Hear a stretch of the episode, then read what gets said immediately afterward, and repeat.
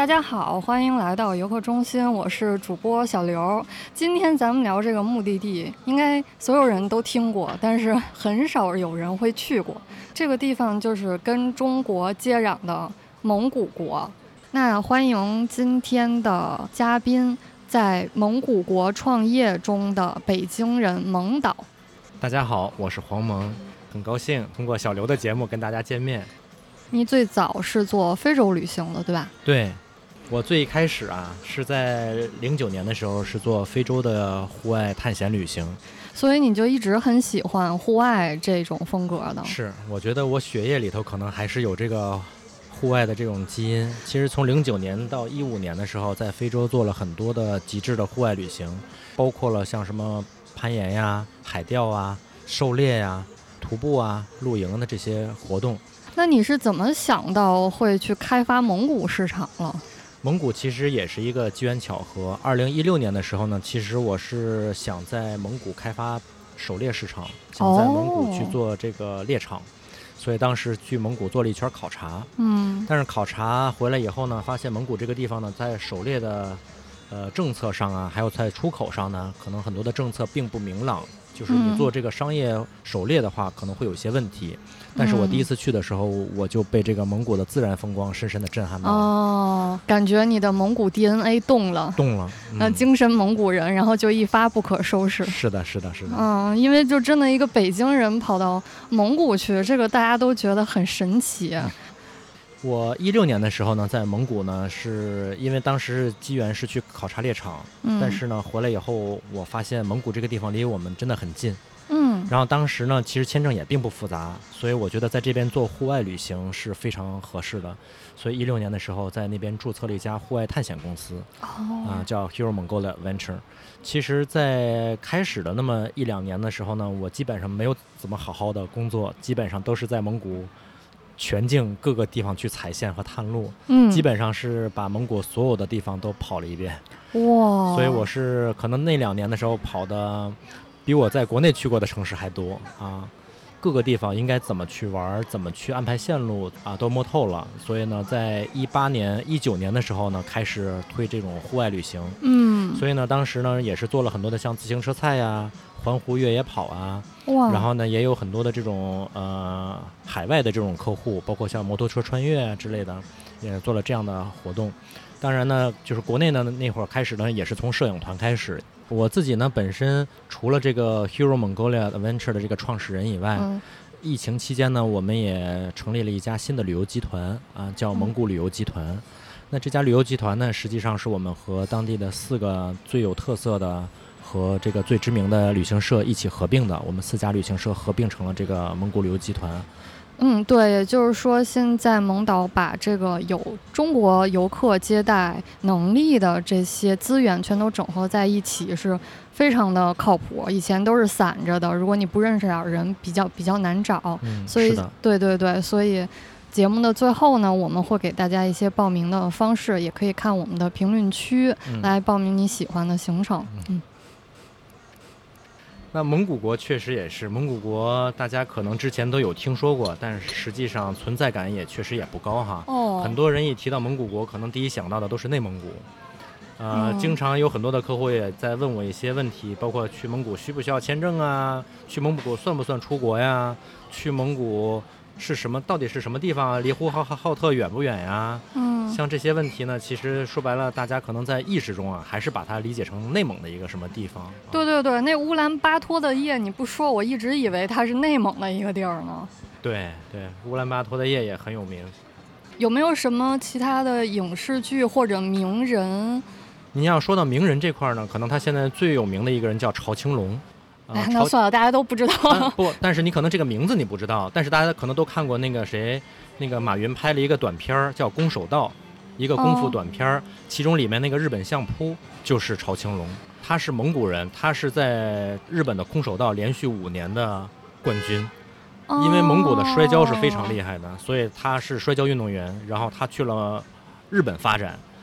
在日本做这个空手道，然后连续五年已经破了这个日本的记录，所以在日本来说，朝青龙也是一个殿堂级的人物。哇！所以在马云的那个邀请全世界的功夫明星过来演这个片子的时候，请了日日本的空手道的冠军，就是蒙古人朝青龙。其实你在看各项那个奥运会的那个摔跤啊、柔道的比赛的时候，他的前三名基本上也都是有很多蒙古人的身影。哦，我都没有注意有没有蒙古国的那个国家代表队。对，蒙古国它其实蒙古最有名的项目其实就是蒙古三项嘛，摔跤、骑马和射箭。那可能在奥运会里面呢，像像他们的射箭呢，其实都是像在草原上的那种骑行的射箭。像奥运会的那种项目是什么复合弓啊、反曲弓啊，它是现代竞技的，可能跟他们还不太一样。但是摔跤和柔道真的是他们的传统项目，所以可能大家要是关关注这个摔跤和柔道的话。在蒙古的这个运动员是非常出彩的哦哦，行，那这蒙古三项咱们后面再再展开了说，然后继续说这个蒙古，它现在作为一个游客的话，它是完全是对自由行或者团队的游客开放的吗？签证好不好办呀？嗯。对于蒙古来说的话，它是中国现在疫情以后的第二批开放名单里的国家。哦。中国现在前两天刚刚开了第三批名单嘛，现在总共应该有六十八个国家开放名单。那今年二月份的时候，蒙古国就已经开放了。那在说到签证的话呢，疫情之前呢，蒙古呢是需要贴纸签，贴纸签呢就需要我们把护照的原件寄到大使馆，大使馆去给我们贴上一个签证。这个大使馆是全国各地的，只能来北京来寄吗？在中国的话，蒙古的大使馆呢，现在有呼和浩特，还有满洲里，还有北京，有三个地方。但是呢，上海呢是有领事馆，领事馆呢也可以接受这个业务啊。但是现在呢，疫情现在尤其是今年开始，蒙古国已经开放了电子签证。电子签证大家可以通过网站自己去上传自己的护照复印件，啊，上传完了以后自己通过信用卡支付，然后填写个人信息。一般呢是三个工作日内就可以收到你的电子签证哦，好快啊！这个拒签率高吗？没有拒签率，百分之百通过。它其实说的是三个工作日内，但实际上百分之九十九都是隔天，第二天就能下来。你只要把 PDF 电子签打印出来，夹在护照里面。明天要想去的话，今天就可以申请签证了。哇，好家伙！那现在虽然说那那六十多个国家开放了，但是好多国家还是因为签证难办，咱们咱们去不了。那蒙古其实挺好的选择，又不是特别远，然后签证又这么方便。那电子签是不是也不贵啊？电子签大概是一个人四百多块钱。哎呀，不错不错不错，还好方便。第二天就能下来。对。再说这个距离的话，其实真的很近，比北京飞上海要近得多。航班现在每天北京直达乌兰巴托的航班有两个航班，哦，一天两个呢？一天有两，个，每天都有，每天都有，国航一班，蒙航一班。那其实除了北京以外，其他的城市也有直飞航班。呼和浩特现在是每周三和每周六都有航班，然后还有这个海拉尔。海拉尔是内蒙，内蒙古海拉尔哦，主要还是从北方走的多。北方走的多，那南方的话，它其实是有一些固定城市的包机航线。那这些包机航线的话，它也是直飞。比方说像成都、广州。什么包机是什么意思？包机就是国内的旅行社，他们统一来组织人，组织人完了以后做他们的包机。哦，就是说你得报这旅行社的团。是的，也就是说这样的机票的话呢，你不是说通过携程能买到的，你得报这个旅行社的团，他们来统一做包机。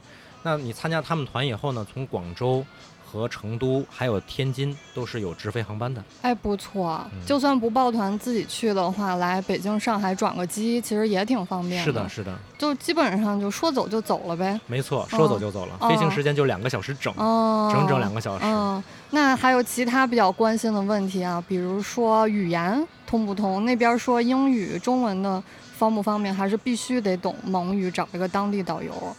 呃，蒙古是这样，蒙古的话呢，它其实对于中文和英文的普及率来说，呃，本身不高。如果我们用英语的话呢，基本上只能是在四星以上的酒店的前台可以跟前台的去沟通。那么你去了旅游景点呀，包括去了饭店呀，其实英文是不能沟通的。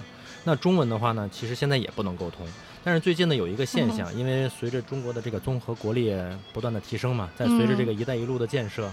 有很多的这个蒙古的学生、留学生会来中国的留学。哦。那每年的这个交换生的数字呢，也是在越来越多的。而且现在随着中国的这个电视剧啊，在蒙古影响力也很大。基本上蒙古所有的人都看过什么《还珠格格》呀、《西游记》呀，包括现在的新的像《延禧攻略》呀、《甄嬛传》呀，包括像一些现代剧，像什么《一仆二主》啊，他们都看过，所以他们也都了解现在中国的这个发展的情况。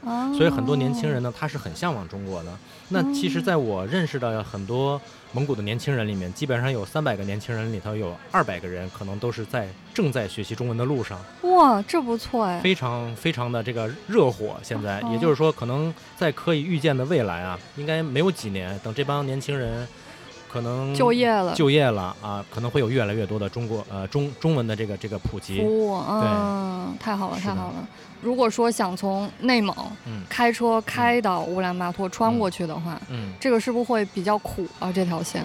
呃，其实也还好看你从哪个口岸过。那其实离蒙古最近的口岸就是二连浩特的口岸。哦。那中国车辆呢，从二连浩特口岸过去呢，不是不可以，但是得提前申报。那么现在呢，蒙古呢，现在有三家公司是有这个自驾车许可证的啊，包括像我们公司也是可以安排自驾的。但是安排自驾的话，单车。直接开过去呢，这个难度是很大的。一般我们得需要六辆车以上统一去申报。哦，就是我不能自己开我自己的车。你可以自己开自己的车，但是它有数量要求。就是比方说，我们有组织一个活动，那么这个活动可能有组织六辆车，然后统一去做申报，然后大家就可以开着车过去。然后到了蒙古以后要更换临时车牌，把你的中文的这个车牌换成蒙古车牌。这样子。对，然后你就可以开着自己的车了。包括我们现在其实就有在乌兰巴托自驾的中国团。感觉这个还是信息还是有点不那么透明，大家还是先坐飞机，然后找个当地的车或者导游玩当地车其实是最方便的。对对对，那那我就要问了，这个当地物价怎么样？贵不贵呀？嗯，当地的物价的话，我觉得整体来说它不像北京这么高。那它不高的地方呢？比方说它的车价、它的房价，就你刚才说这种四星宾馆。大概一晚上一标间儿。四星宾馆是这样，因为蒙古它的旅游旺季的时间非常的短，它只有夏季，所以在每年的夏季的时候，它的酒店的价格会飙升，飙升的很厉害。夏天的时候，四星级酒店基本上都会在六七百左右一个晚上。一个晚上，哎，那也不算贵的。北京的酒店就三星的都能到这价了。但是北京，你看有什么如家呀、汉庭啊，像这些酒店基本上两三百就可以。但是你在蒙古的话，两三百基本上是很难找到酒店的。哦，那淡淡季呢？它掉到两三百吗？哎，是的，淡季的话就反而便宜了。哎呦，好家伙！嗯嗯。像淡季的时候，五星级酒店可能也就是变成五六百了，就这样了。吃饭呢，贵吗？吃饭的话也是，夏季的话，它的价格会一下飙升的很厉害。就是人均的话，上餐馆下馆子，一顿能到多少？人均的话，一般像我，如果我们给团队去安排的话，团队可能基本在十人起的话，人均基本上在八十元左右一顿饭。哦，正餐，嗯，比如说你自己，就是你自己不跟团的话，你自己去找个餐馆，自己餐馆的话，可能会在一百左右，这么贵？对，但是如果你要下馆子，你也可以吃一些便宜的，比方说套餐，或者说拉面，嗯，像这样的话就比较便宜，可能大概就应该是在三四十左右，嗯，哦，那也还行。呃，就是方便，肯定能吃到饭吗？对，因为因为我知道很多那种就是旅游开发没有那么完善的地方，它可能过了饭点儿就满大街找，你都吃不到东西了。在乌兰巴托的话，它毕竟是一个国际城市嘛，它也是首都嘛，这个吃饭是非常有保障。行行，那自由行友好。然后就是当地人好相处吗？他们会对游客比较容易坑游客那种吗？民风彪悍。大家可能一想到这个蒙古啊，就觉得是彪形大汉啊什么的。但实际上，就以我自己为例啊，我自己在蒙古今年已经是第七年了。哦，第七年，其实我在蒙古的话，没有被当地人去坑蒙拐骗过，被当地人去讹诈过。所以呢，当地人我觉得是很淳朴的，他们的商业化率其实很低，他们甚至还不知道去怎么作假，就包括你去买一些东西啊之类的，很少去给你做，嗯，不是很少，就没有不会作假。那作假可能成本还更高。嗯，然后另外价格的这块呢，我觉得还是非常公道的。嗯，我这次是六月初的时候去的蒙古，然后我身上没有带现金，然后过的口岸以后呢，我遇到很多的好心人帮我。一个是呢，我买的是蒙古当地的火车票，但是因为我也看不懂蒙文嘛，然后呢，幸 幸亏遇到了两个在中国留学的小姑娘，哦，刚刚上大一，但是会说中文。他们呢一看我会说中文，各种帮忙，带着我去我的车厢，带着我去找我的这个位置。然后我在火车上吃饭的时候呢，其实我也没有带现金，我可以刷卡，但是因为火车上没有信号，那也是有当地的这个一对情侣帮我付了饭钱，还请了我吃了饭，临走的时候还给了我五千图，怕我渴了嘛，给我买水。天使啊，真的是天使。其实我并不是说没有钱，我一直觉得很不好意思，但是因为我没法付给他钱，所以我还一直跟他们约定说，等我下车了以后会有朋友来接我。哦，我到下车以后我会把钱还给他，但是他也。没有没有要，也觉得可能是在帮我，所以我觉得其实路上的话会遇到很多的问题，但是你要是求助当地的人的话，尤其年轻人，他们其实对中国人是非常嗯友好的，对中国游客尤尤其的友好。对，是的。哦，我因为我我我有点刻板印象啊，我感觉就是这种草原民族，他们特别爱喝酒，然后喝酒可能就容易打架。像这种你晚上自己上上街溜达的话，会不会有一些危险啊？呃，喝酒的话呢，我觉得这个确实是草原文化，他们确实爱喝酒。但是他呢，跟我们国家呢有一点不一样呢，就是他不劝酒，就从来没有人劝你喝酒。他们可能会邀请你来喝酒，但是你要是不喝酒呢，就不喝就不喝了。他们把自己喝开心了就好了。哦。那很多人呢，确实在蒙古呢，也有很多人，可能自己喝了以后就刹不住，容易喝大。嗯。喝大了以后呢，就有可能就，呃，话也多了，然后开始睡觉啊什么的。但是。我觉得不是那种流浪汉呀，或者是那种那种 homeless 的那些人的话，我觉得安全是没有任何问题。啊，也就是你别往那些灰色地带、危险地儿跑就行了。然后你刚才说在火车上没有信号，那那那在蒙古的话，是不是手手机通信不太方便啊？呃，因为我这次去的话是从二连浩特入境的蒙古，所以二连浩特那边属于戈壁地区荒漠，所以火车呢它是穿越了整个这个荒漠地区的。途中的时候，大部分地区它是没有信号的。哦哦哦，在城市里都没问题。在城市没有任何问题。哦，没有问题。那那个，我要是去买东西什么的，是刷卡、现金还是支付宝、微信都可以用？在蒙古的话，基本上你可以一张银联卡走天下。所有的这个 POS 机啊，你可以刷你的各种的 Visa 卡呀、Master 卡，包括你银联卡，所有地方都可以刷。你就算是想取现金。找任何一台 ATM 机、银联卡都可以直接取出现金来，它会按当日的汇率自动给你取出蒙图。行，好好方便了，非常方便。嗯。然后另外一个可能大家比较关心的问题就是，蒙古国跟内蒙的这些吃喝玩乐到底有什么区别？我为什么要花更多的钱跟更多的时间跑到一更远的地方？你感觉是有什么原因，就是一定要选择蒙古国呢？首先，我觉得啊，先纠正一个问题，就是说花更多的钱和更多的时间，这个我觉得去蒙古国玩，首先你可能花的钱会比内蒙要少得多。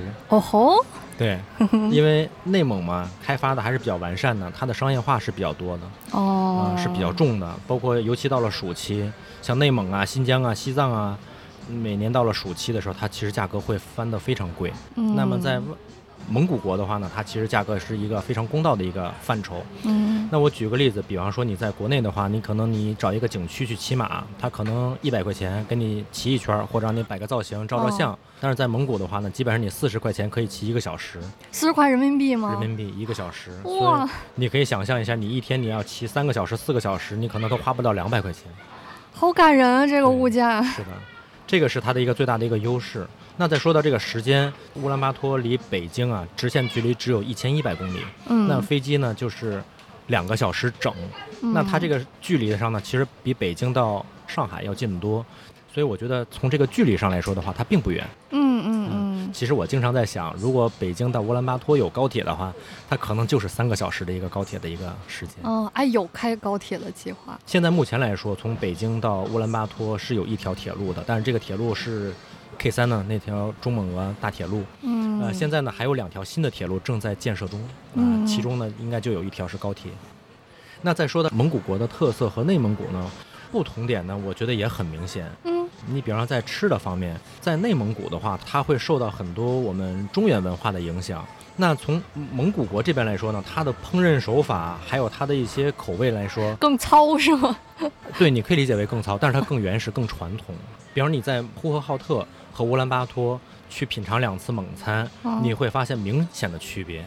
你吃得惯吗？你刚去的时候，你会不会特别想吃中国饭？嗯，我刚去的时候，我其实是图新鲜，我各种蒙餐我都想尝个遍。嗯。但是呢，我会发现，第一呢，蒙古餐呢，它的菜量很大。哦。第二呢，是无肉不欢，它的那个硬货真的是很硬。哦。也就是说，你吃了几天以后呢，你会发现，你可能你这个脂肪就马上就上来了。然后就赶紧去骑马了，对。对，赶紧去运动去锻炼。哦，那那个景色这方面呢？景色它主要就是更加原生态一些。嗯，也就是说，你同样是草原，但是在蒙古的草原呢，因为它没有人，蒙古这个地方呢，它每平方公里不到两个人，这个人口密度也是全世界最低的一个国家。嗯，也就是说，它的草非常的茂盛。嗯，啊，那它的自然环境呢，因为它整个国家的工业也非常的低。哦，所以它没有污染，没有破坏。嗯它的野生动物也特别多，鸟类、羊群、马群、牛群，还有各种各样的，像什么野驴啊、黄羊啊，哦，包括天上的鹰啊、秃鹫啊，就是物种会比内蒙可能要丰富一些。非常的丰富。它是不是因为那边修路修的也少，所以生态更好？我听说内蒙好多地儿不光是修路，就是把牧区中间在草场上都建了什么栏杆给围起来了。哦，在蒙古国的话，你看不到，哦，基本上那路边全都是一望无际的草原，那就是特别喜欢野的那种游客，应该是很爽的那种。其实之前有很多游客来蒙古的时候，都会问我，他们就想看草原，问我他们这几天能不能看到草原。其实我的担心是，他出了乌兰巴托以后，我会担心他看不到人，因为每天都是草原。审美疲劳了。对，嗯嗯嗯，是这样。那要不然接下来咱们就展开讲讲都去哪儿玩什么？嗯，刚才咱就一直提到一个地方乌兰巴托，然后这个是蒙古国的首都，然后是大家到了蒙古之后的呃一定会经过的这么一个交通枢纽第一站。然后这个城市其实它也有很多特色。那那个蒙导来详细的介绍一下这个城市给你的感觉，跟其他的中国城市或者内蒙城市，首先它有什么不一样的地方？那首先，乌兰巴托呢，它是蒙古国的首都。它这个首都呢，其实很有意思，因为蒙古国全国有三百多万人口，在这个乌兰巴托呢，就有一百五十万人口，也就是全国有一半的人口都在乌兰巴托。这个城市呢，也是全世界最年轻的城市。为什么叫最年轻呢？因为它年龄在三十五岁以下的年轻人占到整个城市人口的百分之七十。所以你走在街头的时候，你会发现有很多的。帅哥和美女哇，这种城市在全世界都挺少见了吧？现在老龄化社会这么严重，真的是，所以它这个城市的活力非常好。嗯嗯，你走在这个路上的时候，你会发现有很多的年轻的大学生啊，在草地上看书啊，在草地上散步啊，在街头玩滑板呀。它是一个非常充满活力的城市。在晚上的时候，你会发现各个夜店里头人满为患呀，广场上大家在有也跳广场舞吗？广场舞没有。啊，居然没有！对，广场舞，蒙古族人民不是这就载歌载舞的。但是广场舞可能应该是咱国的特色。而且现在就是咱这边广场舞很多那个乐曲放的都是蒙古族的那种音乐，我以为他们那边人会经常跳。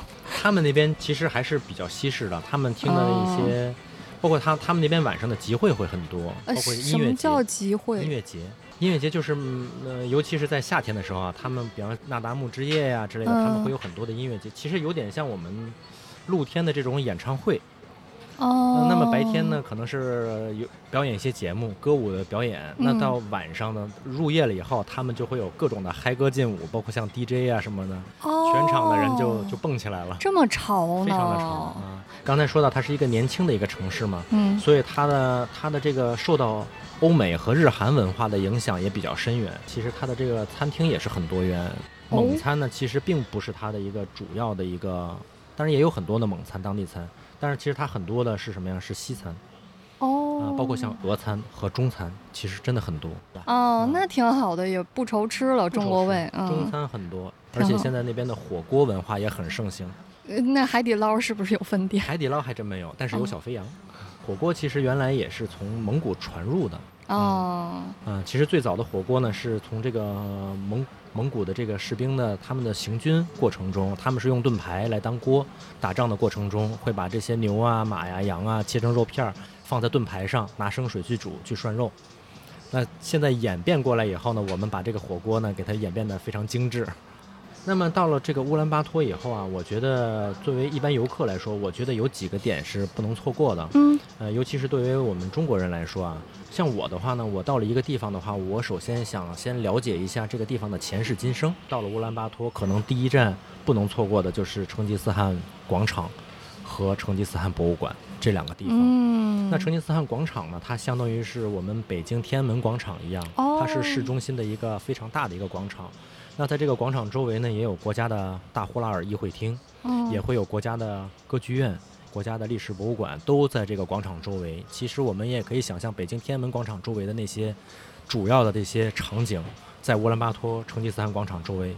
都是存在的哦。那这个就是大概转一圈要多长时间？在广场的话，其实有个二十分钟、半个小时，差不多就是开车看一眼一些雕塑和建筑，是吗？对对，其实我们就是在广场上去绕一圈儿啊，步行啊、徒步啊去看一看啊，拍拍照，拍拍照。乌兰巴托的这个成吉思汗广场呢，它比我们北京的天安门广场啊，它的管理上呢是更加的 open 的。我们在北京的话，可能你开车不能直接开到 广场上，嗯，是吧？我们要开到很远，找一个停车场，回来还要预约，然后排队安检再进入广场。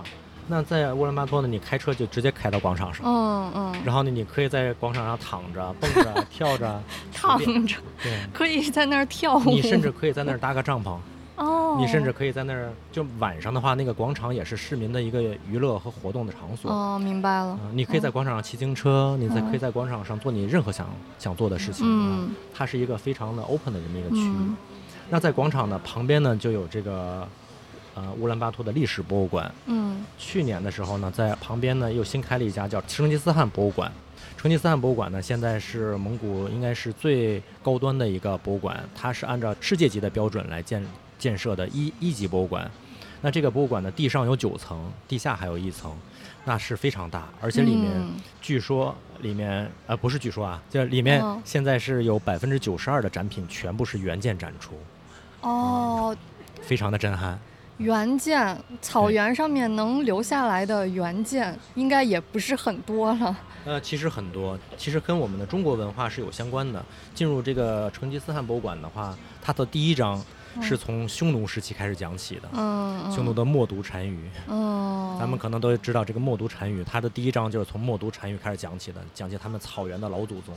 哦，这个博物馆它的展品会有一些呃英文讲解、中文讲解吗？它是有这个 A P P，包括像 A R，哇。所以你有这个手机啊、Pad 呀，你可以下载它的 APP，它也有展板，呃，有英文和蒙文的介绍。但是它有这个 APP，你可以扫描以后，它会有实景动画，啊，包括像古代的战车是怎么回事儿，古代的生活是怎么回事儿。哦，不错，那就是这个博物馆是一定要去，嗯，花时间看一看，嗯，对，嗯，还有哪些景点是你觉得假如只有一两天时间一定要去的呢？在乌兰巴托的话，嗯，我非常推荐它的剧院。但是它的剧院不是在这个成吉思汗广场旁边的这个粉色的这个剧院，而是有一家叫 Home Theater，它其实距离市区有大概四十公里，它是在郊区。但这个这个剧院呢，它是聚集了蒙古应该是最顶级的这些演员，他会给你展示全方位的展示蒙古特色的这些表演活动，包括他们的长调、呼麦，嗯，然后他们的杂技，然后他们的一些，比方说大力士啊。他们的一些柔术啊，就是蒙古传统的这些，所有的都是顶级的。哦，它都是在室内的环境里，这个它是在一个巨型蒙古包。哦，巨型巨型蒙古包剧院啊。哎，蒙古包剧院不错，那挺氛围挺带劲的，非常的好。对，而且所有的去过的，大家可能想象中那无非就是一个表演嘛，但实际上每个人出来以后都叹为观止。哦，这个是要自己在网上订票吗？呃，现场购票也可以，但是夏季的话，有人多，呃，一般的需要提前得预定。嗯，哦，就怎么怎么预定呢？一般是找旅行社预定就可以。只能找旅行社，自己订不了哈。自己的话，只能去现场排队，那这个的话可能比较折腾。对，而且而且自己也不好开车，毕竟还有四十公里。对，明白。哦，这个这个不错呀。然后还有就是在乌兰巴托市郊大概三十五公里的地方，有一个最大的成吉思汗雕像。嗯，这个是一个世界上最大的单体不锈钢雕像。可能有一些这种成吉思汗情节的人可以去看一看。对，嗯。然后还有的话就是，我觉得像市区的话，有两个也是比较推荐的，一个叫甘丹寺。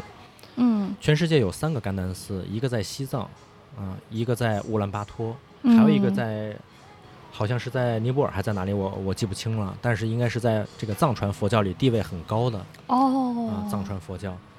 这个是完全对游客开放的，完全对游客开放的，而且到现在的话，它里面还保留着非常原始和古老的这种诵经的这种制度。其实每天我们要是早上去的话，它会有很多的小的喇嘛在里面去诵经，哦，然后在里面去祈祷。如果对这个宗教比较感兴趣的话，尤其对这个藏传佛教感兴趣的话，嗯，也可以去这个甘丹寺去近距离的去感受一下这种藏传佛教的魅力，嗯。那这个乌兰巴托，你推荐停留多长时间呢？乌兰巴托，我建议停留一到两天就够了。嗯，就够了。然后以这儿为中心去这个郊区。对。嗯。然后我比较关心一个问题，它有没有什么 特产可以买带回国的？有啊，蒙古它其实最主要的就是它的畜牧业。嗯。牛羊，包括我们在疫情期间，蒙古给我们捐了三万只羊嘛。所以在蒙古的话，它它的羊羊绒制品是非常好的哦，羊绒可贵了。羊绒对国内可能会觉得很贵，但是在这边的话，羊绒产品并不贵。我们要是跟鄂尔多斯哈和国内品牌去比较的话，其实同样的质量的话要便宜很多。啊，包括像巴宝莉的围巾啊什么的，他们的羊绒制品全部是采购于蒙古国的羊绒。是有一些什么工厂店之类的？对，是的，所以它的羊绒制品啊，包括骆驼绒，嗯，还有这个牦牛绒，嗯，都是非常好的。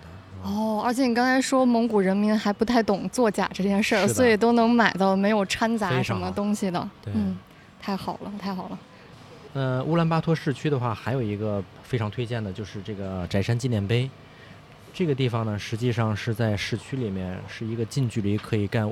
看乌兰巴托全景的这么一个地方，它实际上是为了纪念二战的苏军的一个纪念碑，啊，当时也是在这个壁画上描绘了很多苏蒙人民合作来抗击这个法西斯，来打败了这个日本帝国主义的这么一个一个一个地方。但是在这个石碑上面，我们是非常的有好非常好的一个视角，能够看到整个乌兰巴托。城市的一个面貌。那白天去这边呢，其实就你能看到一个很开阔的一个视野，蓝天白云以及草原上的这个城市。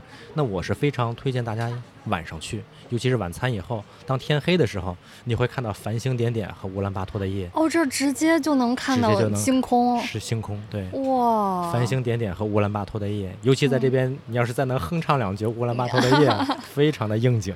嗯，不错不错。OK，那乌兰巴托先聊到这儿。那接下来咱们就聊一聊大家更期待的这些草原特色的体验。咱从蒙古三项开始聊聊。蒙古嘛，主要来这边的话是体验的一个是它的传统文化，一个是它的自然风光。那我们到了草原，到了这个林地，其实最好的打开方式就是骑马。嗯，因为我们步行的话呢，其实也可以徒步，但是徒步呢，其实走不了太远。那最好的方式，真的就是骑上一匹马，然后一块儿进入这个草原的腹地，进入森林的腹地，沿着河边一路去体验这个游牧的这种感觉，是最好的啊。哦，那这个这个体验需要中间露营吗？嗯，可长可短。呃，一般来说呢，离乌兰巴托最近的是这个特日勒吉国家公园。嗯，那在这个国家公园里面，它其实就有广袤的草地了。国家公园里面呢，最初级的呢，基本上是你可以体验一个两到三个小时的一个骑行。嗯，那在这个骑行的时候呢，你会看到非常漂亮的、非常广阔的视野，在草原啊、林地啊、河边呀，就已经有。呃，这种游牧的感觉了。对对对，直接上来就野骑了，不像是在这种马术俱乐部里面，就是一一堆沙子地上打着圈儿转圈儿，马也不高兴，人也不高兴。完全就是你可以拿一匹马以后，你可以跟马夫说我想去这儿，我想去那儿，你只需要指，他就会带你去。哦，会有人跟着吗？你可以请马夫。马夫。马夫是这样，马夫他也会骑一匹马，他会拽着你的马走。如果你要是没有经验的话，但你请马夫的价格跟你的价格是一样的。比方说你的小，你是一个小时四十，你请马夫也是一个小时四十。哎，这这四舍五入也跟不要钱差不多了。是的，就是马夫的价格跟你的价格是一样的。明白明白，那他会有先给你做一个培训什么的吗？呃，对，他会简单的去教你一些基本的一些怎么去停留啊，怎么去控制马呀，怎么上下马，以及怎么去站位。啊，然后呢？因为你在骑行的过程中是他牵着你的马走的，所以你不用担心这个马会跑掉啊，或者不好控制。你的马完全是由他马夫来控制的。作为游客来说，你只需要动嘴和指就可以了。对，明白了，明白了。然后他骑的地方也都是国家公园这种，就是风景，呃，比较比较比较多元的，有山还有湖，有湖有森林。嗯，真不错，真不错。最近有一电影特别火，那个《封神》里面有几个名场景，就是肌肉裸裸男，然后骑马射箭。然后我记得你也提过，在这边可以玩骑马射箭。那个是不是得有一定基础啊？那个的话，确实，因为骑马本身就需要一定的这个基础，然后呢，再加上射箭呢，也是有一定的基础。但是呢，我们其实现在呢，也是在推这个一个 program。就是专门给游客零基础的一天一整天的课程，从零基础的骑马到最后下课以后，嗯，骑马射箭，你都能够简单去完成。这个太速成了，特别速成，牛逼，非常速成。也就是说，一天的课程下来以后，你会在马上去骑马去射箭。那这个呃，射箭，蒙古三项之一的射箭，这个是怎么个玩法呢？呃，蒙古是这样，蒙古它的弓箭呢都是传统弓，传统弓呢它都是以这种没有任何的瞄具，因为我自己本身是玩复合弓，它的那个弓。弓箭它都是有现代的这种材质来做的，然后包括现在拉弓拉开了以后，它有停止点、有撒放器、有瞄具、有准心儿，它是有一套这个标准流程的。那传统弓呢，它其实完全是靠你的个人手感的。对，因为我最近也算入了这个坑去建馆，他们好像有一个鄙视链，就从最简单的反曲弓到复合弓，然后到什么美式列弓，再到传统弓，就是传统弓好像是一个终极的一个技能。对对对，这个是最难的。对，传统弓它真的是在讲究到最后就是人工合一了，就是你完全是靠感觉，就跟你扔石头是一样的，就是完全是一个肌肉记忆。对于初学者来说的话，他的靶子不会跟你离得特别远的，哦，可能就是从八米、十米，是吧？嗯，从开始去跟你练习。哦，都是在户外吗？对，都是在户外。嗯，户外我们可能会准备兽皮，或者准备一些三 D 靶。啊，这是什么意思？给你当靶子。兽皮就是让你有打猎的感觉。呃，兽皮对比方说是半张一呃半张羊皮，会给你挂在这个架子上，然后可能会放在你十米的位置。哦。先去练习你的手感。三 D 靶是什么？三 D 靶就是用泡沫做的假的动物。哦。可能会在草地上给你摆一只小羊，摆一只小狼。哦，直接就在地上，就不其实就不是靶子了。哦。射箭的话，因为在蒙古的话，很多当地人他都会射箭，所以呢，有时候射箭你跟当地人去比赛射箭呢，当地人会非常高兴。他们也是一个很传统的一个娱乐活动。他高兴是因为他一定能赢，是吗？对，大部分来说呢，其实就是就是这样，他会有这种自豪感，就好像我们中国人出去以后要跟他比赛乒乓球。明白了，明白了。那射箭先聊到这儿，那蒙古三项最后一项摔跤，一般人咋去体验呢？摔跤的话，一般我们是会请摔跤的运动员或者教练来给大家做这个摔跤的培训。嗯，然后摔跤的话呢，之前我们做夏令营的时候呢，本来是希望能够有中国的小朋友和蒙古的小朋友去做一些互动。哦，教完了以后去做摔跤，但是呢，蒙古人他的骨子里头会有一种不服输的这种。这种这种血液在流淌，所以呢，他不能输的。他输了以后，他一定要给你摔回来。所以呢，也是考虑到中国小朋友怕这种万一受伤啊怎么办？基本上就是请这个蒙古的运动员来教大家，然后客人和客人之间自己摔，咱就 不要有那么多胜负欲了。直接在草地上面摔起来，对，摔起来。他其实摔跤的话，你看起来是比较简单，它其实里头包含了很多的技巧，手技啊、腿技啊、重心啊、发力啊。其实有点像我们四两拨千斤的意思。嗯，比如说我我我不想学这个，但是我想看一场精彩的摔跤比赛，这个容易看到吗？容易看到，因为摔跤的话，在蒙古也是一个非常流行的这么一个一个体育活动。那在蒙古市中心呢，就有摔跤馆，每天摔跤馆，摔跤馆每天都会有这个不同的这个比赛。哦，所以我们要想看这种比赛的话，比方说省和省市之间的联赛，嗯，国家级的联赛。以及世界级的这种联赛，都可以去现场去看，而且能感受到那种竞技体育的一个氛围。是的，哦，这个这个体验也挺独特的。然后你刚才也说到会有夏令营，一些小朋友过去，那是不是也有一些比较放松的这种亲子类的活动？嗯，在蒙古的话，其实夏令营是非常好的一个活动，因为它让你更加亲近自然。注重这种亲子配合和团队合作。哦，那我们做夏令营呢，其实除了这种蒙古传统的，像刚才提到的这个摔跤、射箭、骑马以外，还有我们去草原上去摘草莓，做果酱，采蓝莓，做蓝莓酱，挤牛奶。草莓不是长在大棚里的吗？但是。在蒙古的话，它是草原的野生草莓，它的个头会比我们传统在超市里看到草莓要小，嗯嗯，但是它的甜度、酸度，它的口味是不太一样的。我能想象它那种草莓本身的香味儿，一定是比那种培养出来特别傻大傻大的那种要香很多。对你采完草莓以后回来以后，你给它做成果酱，第二天你可以吃自己的果酱抹面包。在草原上去采草莓这个事儿呢，其实我觉得大家可能很难想象啊，在中国都是去这个采摘园里的大棚里面去采草莓，其实你会发现你在山坡上、在草地上去采草莓，是一个非常不一样的体验，而且一边采你就可以一边吃，很干净，很干净，对对，这就是体验游牧生活。对，其实现在还有一个就是我妈妈特别喜欢的，因为我妈妈之前经常去嘛，嗯，我妈妈特别喜欢在草原上采蘑菇。哎，草原上长蘑菇，特别多的蘑菇，尤其到了七八月份。蘑菇不是得下雨之后才多吗？那如雨后，哎，雨水很多，因为它别看蒙古是一个内陆国家，但是它真的不缺水。夏天是很滋润，很滋润的。它的河流啊、湖泊呀，包括它的雨水很多，所以它的每一场雨以后，那个草原上各种各样的蘑菇。这是又是跟想象很不一样的一个地儿。红的、灰的，还有白蘑菇、香菇。还有吃了能见小人儿的吗？糖板板的。一般彩色的可能不能吃，但是一般就是采那种剩，就是我们知道的那些蘑菇是没有问题的。最多的其实就是白蘑菇。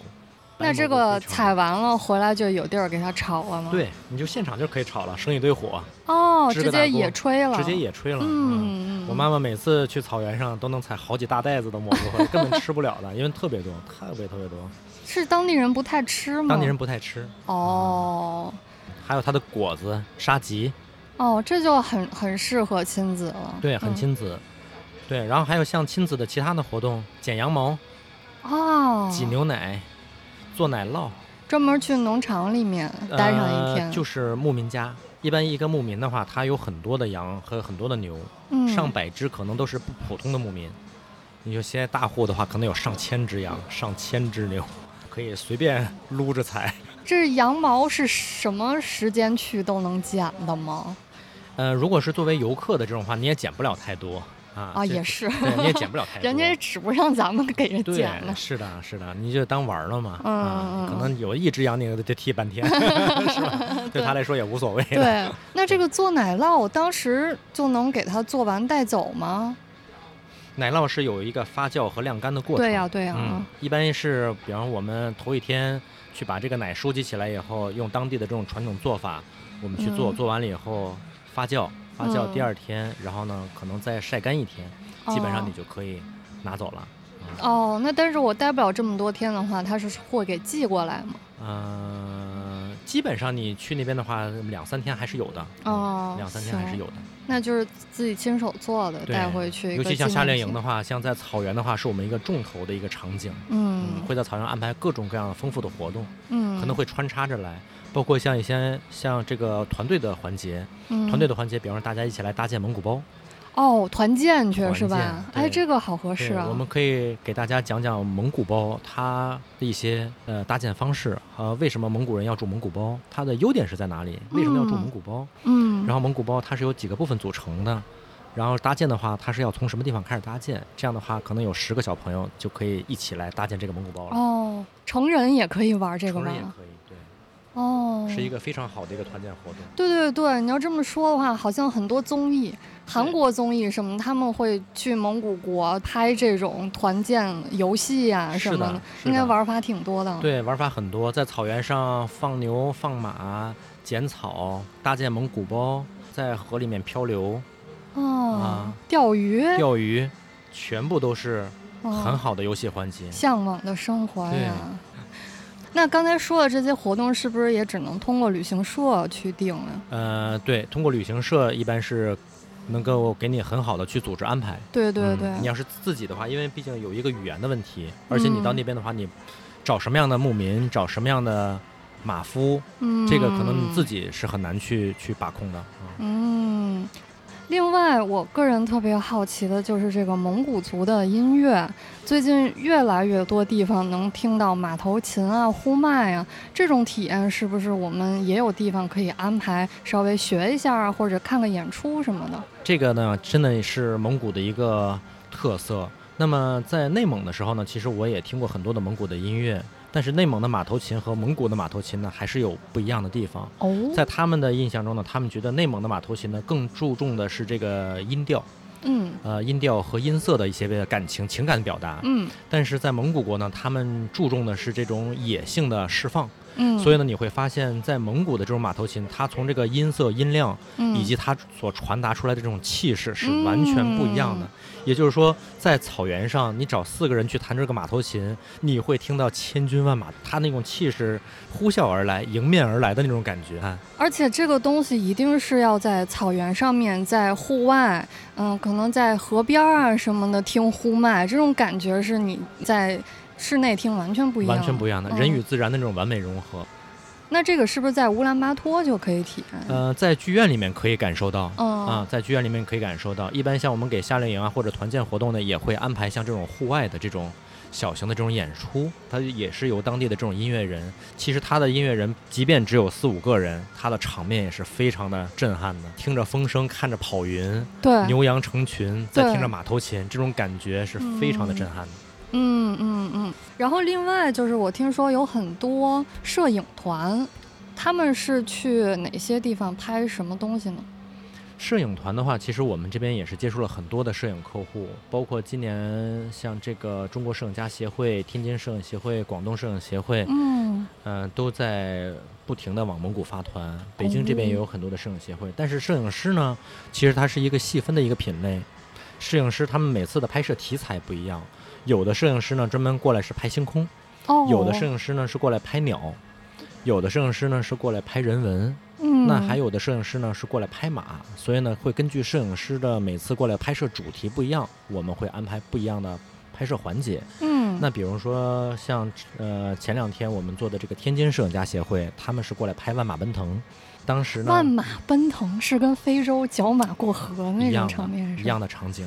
哎，那这个也是季节性的吗？呃，这个其实不是季节性。我们当时是为了这场活动，我们联系了两百多户牧民，然后也是凑了一千五百匹马，然后由牧民来赶着马过来表演的这种万马奔腾，以及各种套马。我这边也有很多的照片，我觉得我可以。好呀，到时候放在那个屏幕下面评论区里面，可以展示一些照片，是吧？嗯。对，还有一个就是非常 icon 的旅行，就是蒙古的这个茶坦驯鹿部落，这个今年也是非常的火爆哦。啊，那为什么要去查坦呢？其实查坦这个部落，他们是以养驯鹿为生，就是大家看的那个圣诞老人的那个驯鹿。我以为只在北极圈这种特别苦寒的地方才用它，草原上也用啊。其实我之前我做了一些功课，查坦部落呢，他们其实是发源于贝加尔湖，是在俄罗斯的远东地区。哦。但是后来呢，慢慢的迁移往南面迁移，现在有两个分支，一个分支呢迁到内蒙古大兴安岭，现在叫鄂温克族。哦吼！啊，另外一个分支呢，迁到了蒙古国的库苏古尔湖，嗯，它的泰加林地区，他们叫察坦。哦，那现在呢，其实，在内蒙古的这个鄂温克族呢，也有很多的这个驯鹿，但是他们呢，其实我也去过，他们可能更多的是一些。就已已经当地的人已经不再游牧了，是给游客去做这么一种展示。对，好像前一阵儿有一个新闻说，鄂温克族最后的女部落长什么去世了，就感觉这个文化已已经要失传了。对，因为国内的这个城市化的进程更快。嗯嗯，包括像在内蒙啊，随着近几年的发展，很多人已经也进了城嘛。对，包括像鄂温克族，可能他们血脉还是那个，但是他们等到暑期的时候会换上那样的衣服，可能去找几只鹿给大家去做一些拍照啊之类的。嗯，已经不再去做游牧了。对。那在蒙古这边的话是完全不一样的。那这这边的话，其实现在剩的也不多了，大概现在剩下的这个查坦人总共不到两百个人，户数的话也就剩四十五户。哦。那他们呢，在查坦人的日历里头呢，他们叫做查坦六季，他们觉得一年是分六个季节。嗯。每个季节两呃，平均大概两个月就是一个季节，他们每个季节都会搬家去不同的地方。哦。所以每次他们每年他们会搬家六次。嗯。天哪。他们还是世世代代的以以这个寻路为生，哦，感觉很适合拍纪录片儿，非常适合拍纪录片儿。这次我们去的时候，我们也带了一本画册，嗯这本画册是由十八年前一个呃德裔的华华裔华人那个摄影师给他们拍摄的，拍摄了这户人家。我们找到了当年十八年前的这户人家，去给他看了这个当年十八年前的相册，然后当年的这个人家。从当年的小姑娘已经变成了奶奶，她已经有了孙子，然后十八年而已，对。但是他一边看的时候，也能看到他眼角的泪泪泪花。她说他还记得这个摄影师，他还记得当年给他拍摄的时候那个场景还历历在目，非常的感动。哦，你们还能找到他？找到的就是这个人啊。那游客过去的话，除了围观他们还有什么可以体验的活动吗？其实茶台呀，我们去看的是这种未被开发的这种这种原始的状态。为什么今年我们第一团带的是呃两个澳大利亚的家庭，但实际上是华裔，他们已经移民澳大利亚三十多年，他们的思想非常的西化。嗯，他们从十几岁就移民了。嗯，然后到现在是带带着他们自己的孩子。呃，他们已经做了很多的世界旅行。他们其实来之前，他们就说，如果他们要是去住酒店呀、去 shopping 啊，他们不会来蒙古。嗯。他们来蒙古的最主要的目的，就是想看到这些 untouched 的这种 culture。嗯。没有被触摸过、没有被改造的这种原始的这种状态，非常人文的东西。而且这次他们带来的孩子最小的只有四岁，是跟我们一起骑马五天啊，做了五天的长距离的这种马背旅行 horseback。然后到了这个沼泽的这个泰加林地区去看这个茶滩，让我特别感动的是，他们希望能够给孩子一些不一样的体验，哦，让孩子看到世界的角落有不一样的人，有不一样的生活方式。对，他们这次说他们看到了，他们满足了。让我非常感动的是，他们走的时候，所有的孩子把脚上的鞋都脱下来了，留在了当地。他们所有人的孩子的脚是光着脚出了那个地方。让我非常的感动，我也觉得这两个妈妈特别的伟大。茶坦的这些小孩儿，他们是不穿鞋的。他们穿鞋啊，但是他们的鞋都是自己做的兽皮的鞋呀、马靴呀之类的。他们没有什么这个，包括我们这次去的时候，我们也给他带了净水设备。哦。我们给他带了很多的书本和笔纸。哦。因为在当地的话，你给他钱，他是用不上的，没有商店。对。钱没有用，对他来说就是一张纸。对。但是他对他来说的话，更喜欢外面的世界。你给他带了一盒彩笔，他很开心，他能在。本子上画画，嗯，呃，那你们带这家人过去之后，就是跟当地的这个部落生活在一起，生活在一起。我们在那边住了三天。哦，他们住的都是那种桦木皮做的 tipi，当地人叫 tipi，其实就是那种小的那种木头房子，呃，也不是房子，木头帐篷，嗯，尖尖的木头帐篷。然后每天呢，也会看着他们出去放牧，嗯，然后呢，也会跟他们一起劈柴。嗯，然后呢，他们也会用他们的路给我们做各种表演。嗯，其实他们也是很希望能够有外面的人过去跟他们做一些交流，因为他们生活的地方真的是在一片沼泽地里面，车是进不去的。哦，只能骑马进。只能骑马，就包括这次的话，我的马也掉进了沼泽里面。哎呀，只有一只马马头在外面。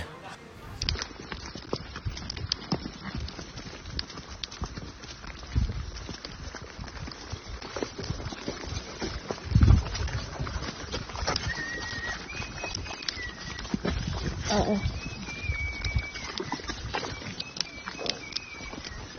你去哪了？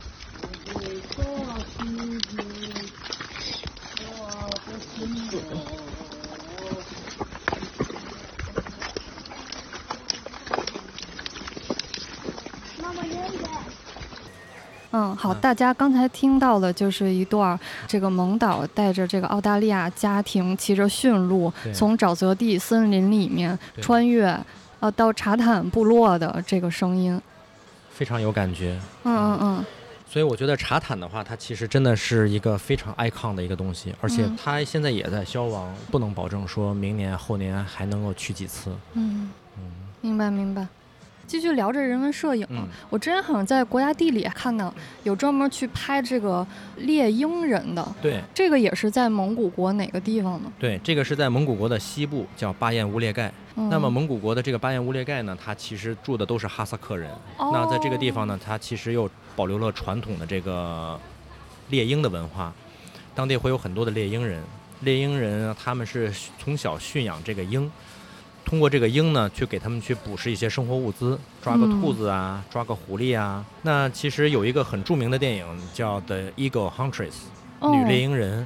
那这个电影也是奥斯卡的一个最佳纪录片的一个获奖电影，讲述的是艾舒潘一个小女孩，从小呢打破了这种传统的世俗，因为这个猎鹰人呢他们是传只传男不传女，但是因为艾舒潘的爸爸呢就是一个很有名的猎鹰人。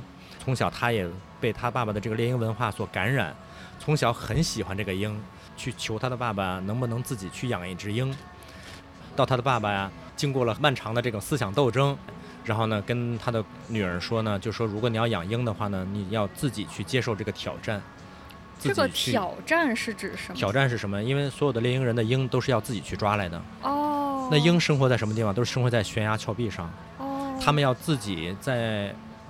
很简陋的这种安全措施的情况下，爬到很高的高山上，在悬崖峭壁上，从这个鹰老鹰的窝里面把小鹰给拿出来，自己去培养。其实对于猎鹰人来说是一个很大的挑战。嗯，这个是在内蒙看不到的吧？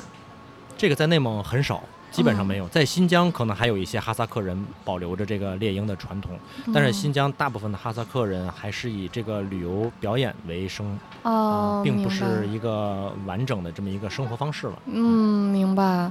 呃，摄影团专门去跟拍他们这些猎鹰的过程。对。那如果作为游客的话，到了那儿是不是就没什么可干的了？呃，游客的话也是，因为每年在巴彦乌列盖九月底到十月初，他们会有盛大的猎鹰节。哦。那这个猎鹰节其实，在蒙古来说也是一个非常盛大的节日。那每年的话，十一期间，中国。我们这边又有很大的假期，其实每年国庆的时候去乌列盖参加猎鹰节的游客是非常多的。哦，这个猎鹰节是大概呃一周、两周的？三天。哦，三天。对，今年呢是九月三十、十月一号、十月二。哦，都会有什么样的日程安排？嗯，它是呃这种猎鹰人的巡游，猎鹰人的各种比赛。它的比赛呢包括有很多的项目，比方说它是在。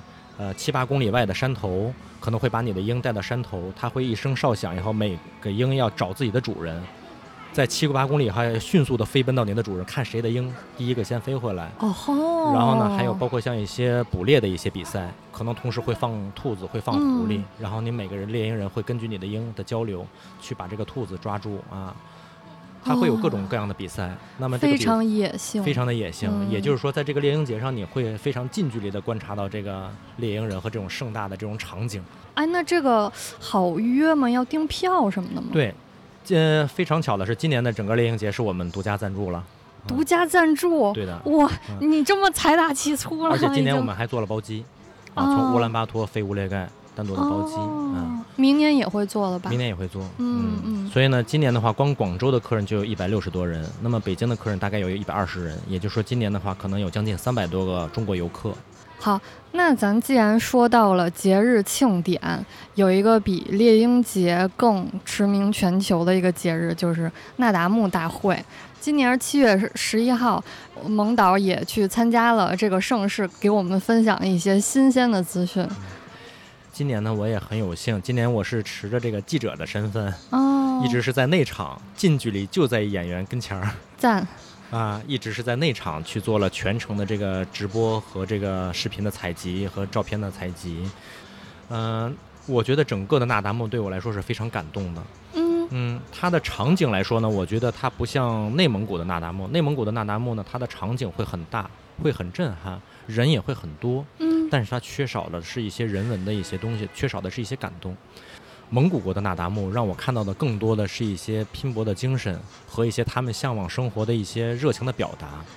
这些是你从每个人的表情和他们的参与感上，能够非常直观的能够看到。嗯，是说内蒙的话会更接近于一个表演表演的一个方式。嗯，明白。对，就是蒙古的这一次那达慕会让你热泪盈眶的。对，是的，是让我真的说非常感动。尤其是在我看到赛马的时候，赛马的话，像蒙古的赛马，它都是小孩子，小孩在赛马。哇，他的选手都是五六岁的小小孩，小男孩。呃，也有小女孩，但是他们跑的话，这个赛马的距离是二十二公里，很远。但是他们跑到终点的那一刻，你看小孩都是哭着，流着眼泪，累啊。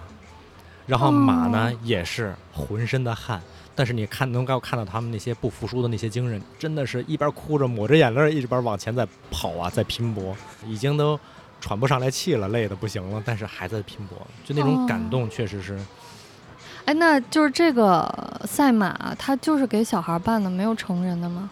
呃，在蒙古这边，就是尤其在那达慕期间的话，他们主要是分马的年龄，但是赛马的选手基本上都是小孩。哈，这是他们的一个传统，很有意思。分马的年龄，马有四岁以下的，有五岁的马。哦，那这个距离也是一样的吗？对，是的，都是马拉松。对，包括我前两天我们和 OPPO 手机。去拍摄这个给 OPPO 新的手机去拍摄壁纸，他们也是全程参加了这个那达慕，哦，也是拍了这个赛马，也是拍了很多的一些人文的东西。他们来之前呢，他们其实也参加过内蒙的那达慕，他们来的时候他们会有些顾虑，他们会觉得这，因为他们所要的一些照片都是想要一些原生态的照片。其实他们去了很多的地方，拍摄了多多少少的东西，他们觉得还是商业味儿会很浓重。但是他们在蒙古国结束了以后，他们非常感动，这个才是真正他们要的原生态的东西。嗯，我我能想象他们想要一些特别有张力的一些画面，这个是表演里面抓不到的。对，嗯，而且他们需要的，他们不要帅哥靓女，他们就是要一些传统的牧民，哪怕是一些沧桑感、一些故事对，要真实的，要真实的。他们觉得这个在蒙古的话是体现的淋漓尽致的。嗯，我觉得通过他们一些专业摄影师的眼睛看到的一些这种张力啊。可能是，这是可能是蒙古和内蒙古最大的一些区别。那这些照片我们在哪儿能看到呢？啊，这个照片的话呢，在九月底的时候呢，OPPO 会发他们的新手机，在发布会上，他们已经答应了，说至少要留出一分钟专门讲蒙古。然后呢，他们的发布会是在深圳。网上会转播吗？会的，微博。然后各种各种的公众号都会转播，也就是现在这些照片还是保密的一个状态。是的，那大家可以持续关注一下九月的 OPPO 发布会。发布会，你会去吗？会。哦，你到时候会上去讲吗？我不会上去讲，哦哦我就是观众。哎，你可以的，嗯，OK OK，非常期待。嗯，然后继续说这个那达慕，除了赛马之外，还有哪些项目呢？嗯，还有摔跤，嗯，还有各种的像那个面具舞。包括像萨满舞，他们会有一些祭祀活动，也都会这个那那达慕上去做延展。那么那达慕呢，它其实是一个国家的一个盛会，它持续三天。那也就是说，第一天的时候呢，它其实是一个开幕式的一个环节。开幕式呢是在蒙古的这个中心体育馆里面。那在这个体育馆里面呢，它可能做不了更多的比赛，它主要是以这种大型的活动和表演为主的。啊，包括骑马的巡游啊，歌舞啊。以及是各种各样传统的这种音乐的一些呈现，嗯，明白明白，就有点像我们春晚的那种表演节目一样，嗯，但是你呢，可以在这个所有的这个演员呀、舞者的脸上，去看到那种洋溢的那种幸福和微笑，甚至哪怕就是一些巡游的人，他们那种呈现出来的状态，让你感觉。真的是，他们是全身心的去热爱的这个节日。对对，就因为现在咱们节日特别多，像过年什么已经没有那种仪式感了。但你这么说，好像，嗯，蒙古国的人民就真的是一年在等这三天一样，就真的发自内心的庆祝这几天。蒙古其实最大的节日有两个，一个叫白月节，白月节呢相当于我们的春节；一个叫那达慕。那白月节呢，它更注重的是家庭。有点像我们春节，春节我们也是一样，要在家里面陪着父母守岁，是吧？要在家里面跟家人一起包饺子。那那达慕呢，更注重的就是友情、朋友、兄弟。所以这天呢，真的是所有人都会出来狂欢。那这三天的话，我作为一个游客，我怎么安排比较合适？嗯，我觉得最合适的就是头一天的开幕式是不要错过的。嗯啊，开幕式的话，整体的一个风貌，包括像蒙古国的总统，他也会也会在这个那达慕的赛场上去给大家做这个呃开幕式的献词，以及比赛的第一支箭是由总统去射的。哦，所以这因为这次呢，我是以这个记者的身份在那场活动，所以呢也非常有幸。总统讲话的时候，我离他可能不到五步。哇！我觉得我只要迈五步，我就能摸到他了。哦，呃，明年还能当上记者吗？可以。明年当总统？明年当总统不太可以，记者可以。记者证的话，今年也是我们申请了十张记者证，嗯，也是给其他的摄影师啊，但是需要提前的去申请。哦，就会给媒体一些，嗯，是的，嗯，明白明白，嗯，然后看了开幕式之后看了开幕式，开了开幕式以后，上午是开幕式，开幕式完了以后，下午的话就是摔跤和射箭的比赛了。哦，那射箭比赛的第一支箭是由总统去射了。哦，是在别的场馆里吗？对，是在别的场馆了。哦，所以基本上那达慕会持续三天，但是我会建议呢，就是说有如果游客来的话，那达慕开幕式的前一天是必须要来的。前一天呢，它会有其他的一些相关的活动，比如叫蒙古袍那达慕。咦？哎，这个蒙古袍那达慕也很有意思。那么这个蒙古袍那达慕是怎么回事呢？是所有的蒙古人呢，他们都会自己去设计自己的盛装。他们每个人会穿着自己设计的衣服，在广场上游行 show off。哇！然后呢，你会发现那一天在广场上会有各色各样的蒙古人穿着自己设计的衣服，时装大赛，时装大赛，自己在跳舞，自己在游行，然后会跟陌生人打招呼，会跟陌生人邀请一起喝酒，跟陌生人一起跳舞。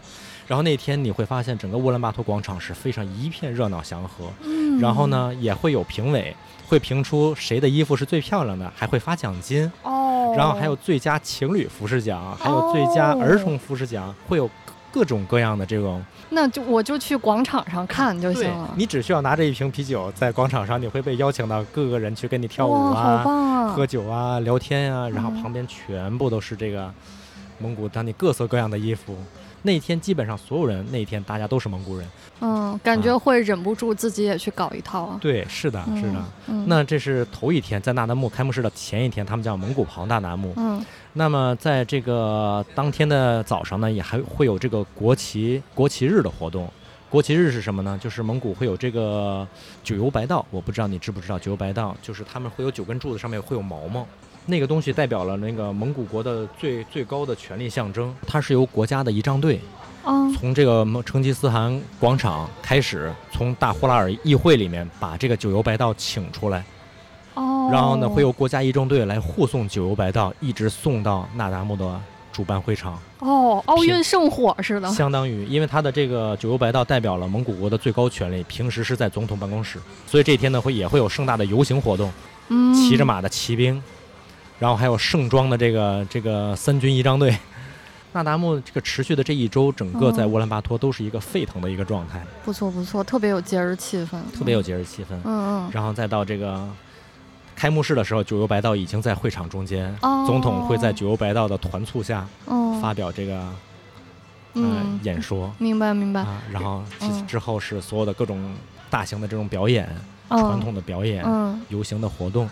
那么热闹的气氛完了以后，就是这种各种的表演，所以我觉得如果大家去参加的话，前一天一定不要错过，嗯，然后开幕式一定不要错过，嗯，然后第二天是赛马的比赛，一定不要错，至少这三天我们要完全的留给那达慕，你会感动的鼻涕眼泪的。那个赛马的那一天是全天都能看吗？对，是的，全天的都能，就是一一轮一轮的在赛，是的。哦，一轮一轮的在赛。那我们就是在那个终点的地方等着。是的，嗯，在终点的地方，它会有这个看台，也会有这个 VIP 空间啊，也会有这个什么的。呃，但是呢，其实赛马来说呢，对于我们游客来说啊，我觉得基本上看一个上午就够了。嗯，因为大同小异嘛。嗯，上午感受一下这个赛马的对，感受一下氛围氛围就可以了。所以基本上我觉得头一天开幕式加上第二天的一个半天可以了。哦，如果再感兴趣看摔跤、射箭的话，就自己再去那个日程去看。对，对，嗯，明白了。嗯嗯。哦，这三天其实射箭和摔跤都是全天都有比赛的，所以我们只需要到那个场地看个两个小时，参与一下就可以了。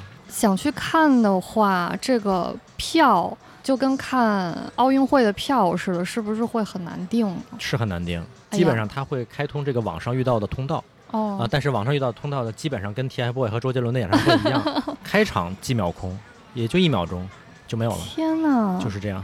那就是拼的是手速，当地人也有很多看不上的。呃，当地人不是，他是这样，他全场呢，他那个体育场大概能容纳三万人，嗯，但实际上呢，他有一半的票呢，百分之五十的票呢是留给当地的机关单位的发票，啊，就是大的机关单位呢，他们是不用买票，直接发票的，嗯，然后呢，其中呢还剩下一半是对外的，那这一半里头呢，有一半是给当地人卖的票，它是红颜色的票，它只卖当地人的票，嗯，啊，那它有当地人的购买渠道。嗯，那么给国际游客呢，只有三千个名额，哦，只有三千张，那是全世界人来分了。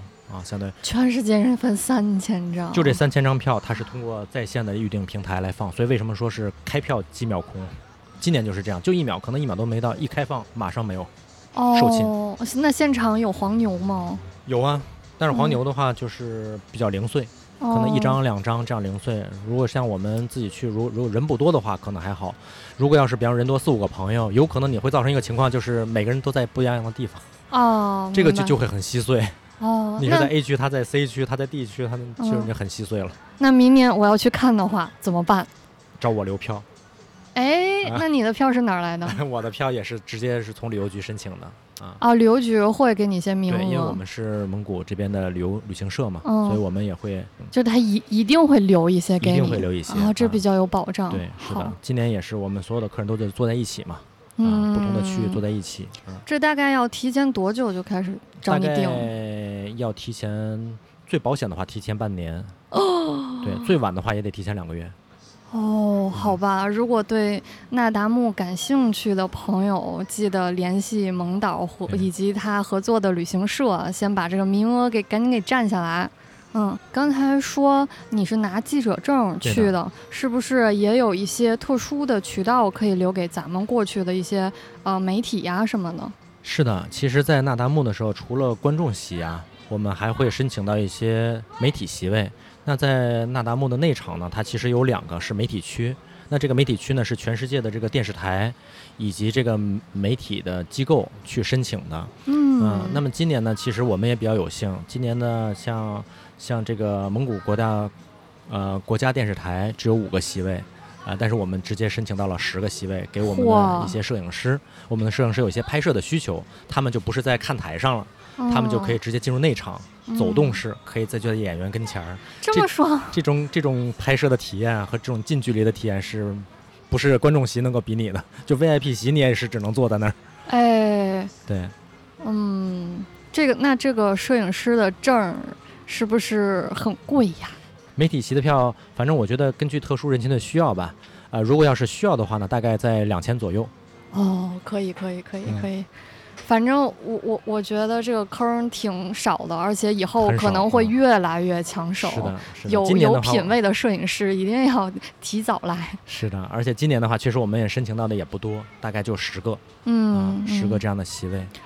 OK，那那达慕咱也先聊的差不多了，我们给一些实用的信息吧。就是如果你真的决定要去蒙古国了，这个线路怎么安排？大概去几天合适？那个蒙导给些建议。嗯，其实我觉得大家要是来蒙古的话呢，主要是根据咱们的时间。一般来说呢，如果要是时间不长，比方说在四天以内，我们可能就会不建议您跑长途。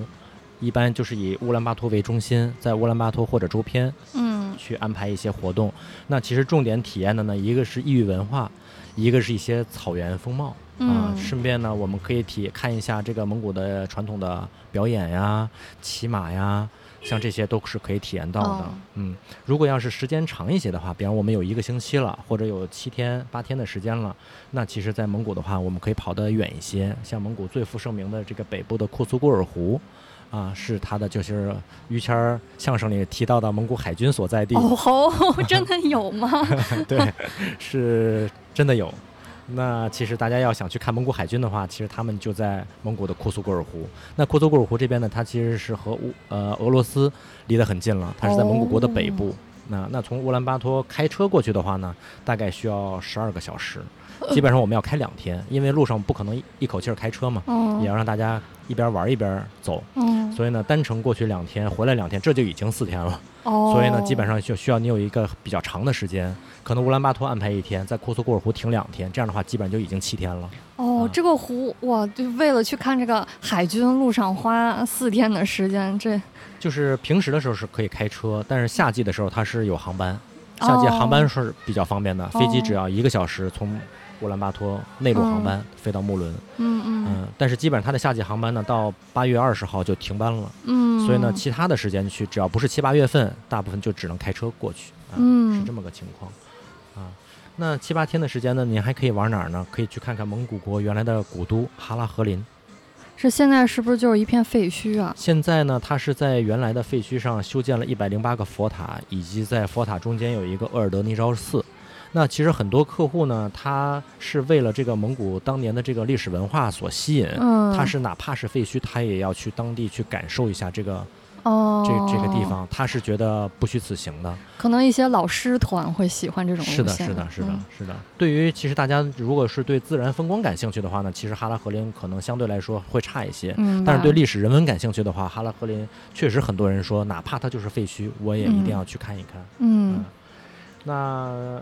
如果要时间再长一点的话，比方说我们有九天或者十天的时间了，那我们可以去到沙漠了，看猎鹰人，看猎鹰人也可以，嗯，去巴彦乌列盖，或者去戈壁沙漠。哦，戈壁沙漠，因为我们经常会组织这个摄影师去沙漠，主要是以星空为题材，哦，包括我们前段时间安排的日本摄影师在沙漠上拍摄星空，一边拍一边真的在流泪，他们真的在流泪。啊，因为那个地方的星空非常的震撼。那这个沙漠应该方圆很远都没有人了吧？嗯，沙漠呢是这样，它虽然是一个很荒芜的地方，但是这个沙漠呢，戈壁沙漠也是蒙古最 icon 的一个目的地，所以你在这个沙漠里呢，很容易能够找到各种的度假村以及非常高端的营地。哦，是可以一应俱全的满足你的一切生活需要的。哎呀，那这咱刚才也应该展开讲讲。对，这个沙漠，对大家觉得去蒙古应该也是除了草原，感觉好像也能看沙漠呢。对，但是它比较远，是吧？比较远。哦。夏天的话也可以坐内陆航班飞过去，如果开车的话也得两天。哦。也得开车两天开过去。是比内蒙的沙漠要好看很多吗？非常的大，非常的广袤，而且在那个沙丘也是非常的大，巨型的沙丘，就是你看着会非常的震撼。哦，OK OK，然后这个是玩呃十天左右的假期。对对，那你刚才说的这几种路线是都有已经成型的产品可以直接报名的吗？是的，我们都有相应的产品。都在什么地方可以报名呢？啊，这个线路的话，目前是在我们的。呃，网站还有我们的公众号，包括在携程，携程我们提供这个包车的，嗯，呃，包车的链接。携程就搜蒙古，呃，乌兰巴托只有我一家，只有你一家，嗯，就肯定是你接待，嗯，是的。然后你的这个公众号叫什么？叫 Hero Mongolia Adventure。啊，我要是找旅行社报名呢？国内的话，其实像北京的话呢，我们这边合作比较多的是众信，众信，然后还有一叫这个乐享时光。哦啊，我不知道你知不知道乐享，他们有很多的门店。哦，乐享时光。然后在上海这边呢，我们是和这个中侨国旅；广州这边呢是广之旅。哦，好的好的。然后我个人呢也是，呃，偶尔呢会运营一下我的抖音和小红书。嗯，就是蒙导拍的那个视频都特别好看，特别大片儿，大家可以关注一下。你账号叫啥？呃，账号叫行摄大蒙古，行走的行，摄影的摄。大蒙古蒙是我名字的那个蒙，卖萌的那个蒙，草字头一个明天的明，但是取了谐音嘛，叫大蒙古。哦，好的，好的，好的，就是反正今天聊完，我是被深深的种草。这个那达慕还有猎鹰节，我都挺想去的。而且大家如果感兴趣，一定要趁早，因为现在越来越多地方其实是更不好去了。但是蒙古它是相反的，对中国游客越来越开放，越来越便捷。特别感谢那个蒙导今天来分享，希望我们有一天蒙古见。哎，蒙古见，欢迎大家来蒙古。嗯，拜拜，拜拜。